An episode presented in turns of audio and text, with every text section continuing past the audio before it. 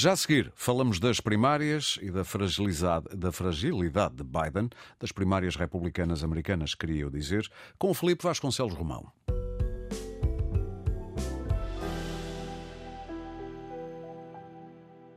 Felipe, bem-vindo ao Destaque. Olá, bom dia. Não se pode dizer que ficámos todos muito surpreendidos com a vitória por cerca de 51% da, do, da primeira ou do pontapé de saída das primárias republicanas americanas no Iowa.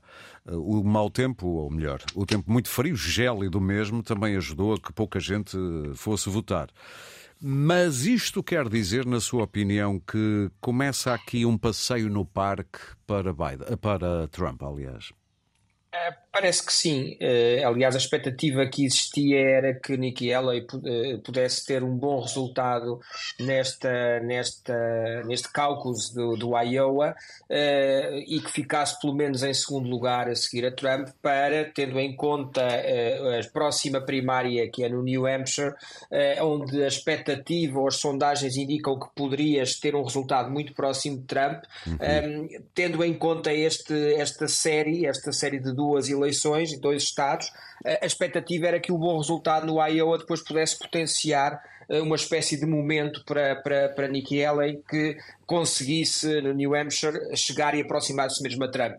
Ora, não tendo acontecido isso, o que temos é o, o segundo e o terceiro lugar uh, muito, muito próximos, uh, mas um Trump claramente dominante, com mais de 50% dos votos neste, nesta, nesta primária, nesta, nesta eleição primária do Iowa, um, e um domínio total da máquina republicana por parte de Trump, que perspectiva aqui um, um passeio, um passeio uhum. em que Trump conseguirá continuar a desenvolver a sua estratégia, muito mais focado nas teorias da conspiração e naquilo que é o discurso contra os democratas e contra Biden, do que eh, preocupado com potenciais adversários dentro do partido. O mau tempo não explica grande coisa destes resultados, uh, pois não, na sua opinião, imagino. Eu julgo que não, ou seja, se tivermos em conta, não, não, nada nos leva a crer que tenha havido uma percentagem de eleitores mais favoráveis ao segundo e terceiro candidatos a ficar em casa do que favoráveis Sim. a Trump. Portanto, eu julgo que não há aqui nada que nos leve a crer que há uma distribuição desigual de, de quem não participou no processo uh, entre os candidatos. Portanto, nesse, em termos práticos, parece, parece difícil. Uh, o que nos pode é não levar ao engano e não nos levar a pensar que o facto de ter havido muito menos gente a votar do que há oito anos uh, seja signifique uma, signifique uma desmobilização no Partido Republicano ano, eh, uma vez que se deverá dever muito mais ao mau tempo eh, do que propriamente a, a, a, uma eventual desmobilização, ou seja, os republicanos previsivelmente em novembro eh, estarão mobilizados e aqui não, não podemos tirar qualquer conclusão da comparação entre 2024 e 2016. Muito bem. Por comparação com este vá fulgor de Trump, às vezes observar até a fragilidade física de Biden é um contraste muito intenso, ainda para mais quando depois também há notícias de que gente que o rodeia, como por exemplo o secretário da Defesa, o secretário de Estado da Defesa, estão com problemas graves de saúde. Eh, qual é o comentário que faz este contraste, Felipe?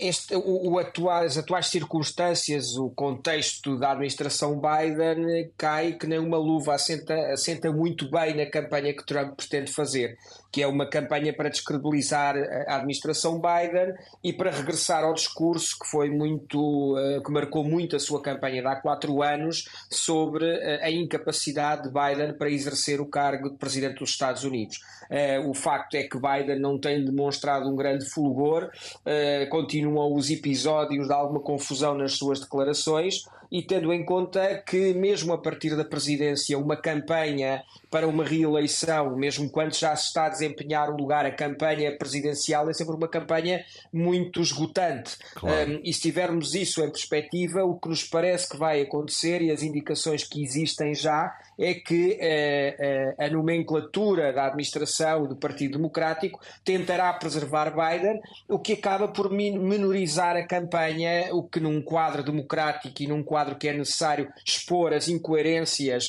a irresponsabilidade de Trump, é algo que não é nada positivo claro. e que permite que Trump domine o palco mediático como, como tem feito até agora.